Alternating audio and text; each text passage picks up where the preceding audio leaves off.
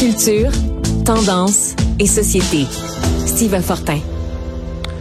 Bonjour Steve Fortin. Écoute, euh, finalement l'histoire euh, de Julien Lacroix, l'affaire Julien Lacroix, avec cette première enquête dans le Devoir il y a deux ans, une autre enquête, une contre-enquête dans la presse euh, la semaine dernière et au 98.5 FM. Ça continue de faire couler pas juste de l'encre, mais aussi beaucoup de discussions. Et hier, à tout le monde en parle, il y avait donc Isabelle Haché de la presse, il y avait Marie-Ève Tremblay de Cogeco, il y avait euh, l'ex-conjointe de euh, euh, Julien Lacroix, Geneviève Morin, et il y avait une dame qui travaille dans un cavac à Montréal. Qu'est-ce que tu as pensé de ce qui s'est dit hier? À Tout le monde en parle? J'ai trouvé ça, salut Sophie, j'ai trouvé ça très intéressant, pour dire vrai. Là. Je suis pas sûr qu'on a réglé grand-chose avec ça. Euh, mais il y avait quand même là des observations qui sont intéressantes. Premièrement, euh, rappelons ceci parce que c'est pas anodin. Euh, à partir du moment où on a su que, tu sais, le, le, off, tout le monde en parle sur Twitter généralement, le mardi, mercredi, jeudi, là, on va avoir une bonne idée de qui sont les, invités. Ouais. là, là c'est fait. on ajoute donc la dame Jenny Charret, de DG du Québec Montréal, à la dernière minute. Notons qu'il y avait eu du côté de certaines euh, des protestataires, beaucoup euh, de, de, de, la contre-enquête faite par la faite par la presse puis le 98.5. On disait ben voilà, vous invitez ces gens-là, qui va pouvoir encadrer ça? Ça prendrait quelqu'un. Donc, on réagit, on ajoute quelqu'un à la dernière minute. C'était pas sur le, le, le, listing de départ. Euh, je dois dire que euh, j'ai bien aimé comment euh, Guillaume Lepage, l'animateur, a mené les entrevues et euh, on a quand même senti que Marie-Ève Tremblay a le plus souvent été appelée à défendre le travail, mais pas que défendre le travail. Euh, à un moment où euh, Guillaume Lepage a mentionné justement que euh, Brian Miles du Devoir avait euh, s'était un peu indigné que on, retourne sur le travail qui avait été fait, j'ai trouvé habile comment justement Marie-Ève Tremblay, puis un petit peu Isabelle Haché, mais elle a été plutôt effacée hein, dans l'entrevue. elle n'a pas parlé beaucoup.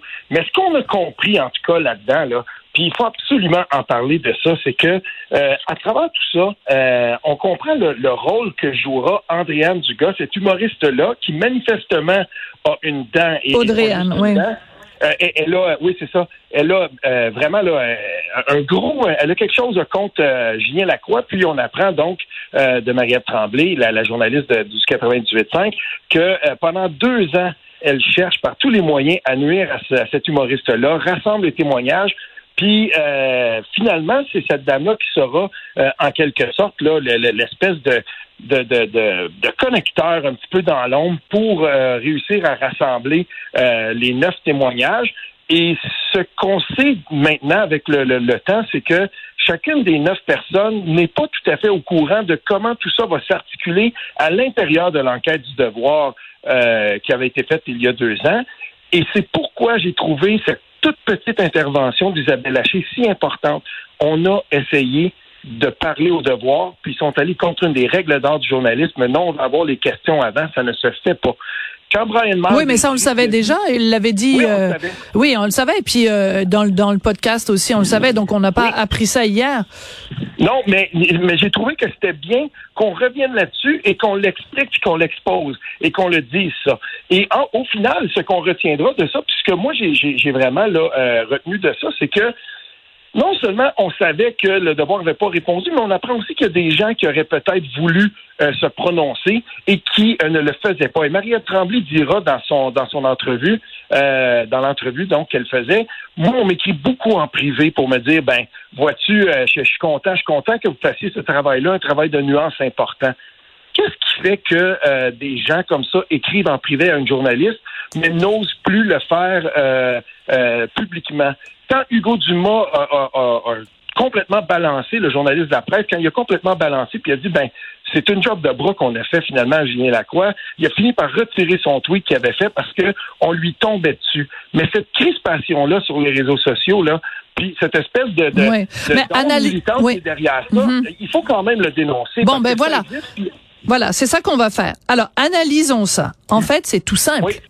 C'est que il y a un discours féministe qui est acceptable. C'est un discours où une femme est victime d'un homme et dénonce un homme en disant c'est un parfait salaud. Ça, c'est un discours féministe qui est acceptable au Québec. Dès que tu sors de ce narratif-là, parce que c'est un mot qu'elles aiment beaucoup utiliser les néo-féministes, là. Dès que tu sors de ce narratif-là, puis dès qu'une femme revient sur une déclaration en disant ben j'ai été mal cité ou alors je, je veux nuancer mon propos ou alors le gars n'est pas le monstre que vous dépeignez. Dès que tu sors du narratif femme plus homme salaud égale victime, dès que tu sors de ça, tu te fais lancer des roches. C'est ça. C'est ça la réalité au Québec en 2022. Regarde la façon dont les euh, les plaignantes, les dénonciatrices ont été présentées en 2020 quand il y a eu l'enquête du devoir versus la façon dont elles sont présentées en 2022 par, parmi par les mêmes personnes là. Et euh, tu disais tout à l'heure que au début, à tout le monde en parle, il devait simplement y avoir Isabelle Haché, Marie-Ève Tremblay et Geneviève Morin. Et c'est vrai.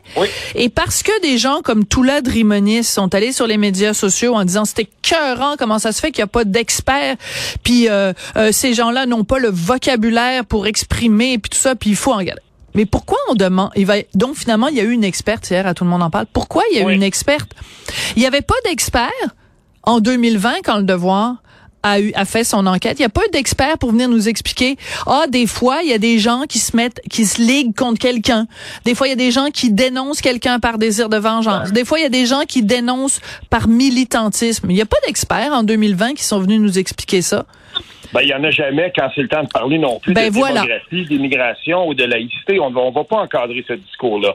Mais je tiens aussi quand même à mentionner que la présence de cette dame-là, du gars, la, la, la, dame de l'ombre, son militantisme là, exalté, celui qui est dans l'ombre, ben moi, ça me rappelle drôlement le militantisme exalté qui a mené à la chute euh, dans un autre domaine complètement de Verouchka, lieutenant Duval. C'est ça qui est tannant à un moment donné. C'est que ces gens-là, dans l'ombre, à un moment donné, qui vont qui vont euh, magouiller puis qui vont arriver finalement à, à, à faire... on a une toile de neuf personnes, mais ces neuf personnes-là, il y en a là-dedans qui ont été instrumentalisées, puis à un moment donné, il faudrait qu'on ait le droit de les écouter en 2022 avec la même déférence qu'on le fait quand c'était en 2020. Exactement. Merci, Steve. Ben, oui. On a manqué. Oui, merci beaucoup. Bah, c'est un petit peu ce que je raconte en effet dans ma chronique de ce matin, euh, qui, euh, qui, qui, qui roule beaucoup euh, sur les médias sociaux. Julien Lacroix, la suite. Merci beaucoup, Steve. Salut bien, demain.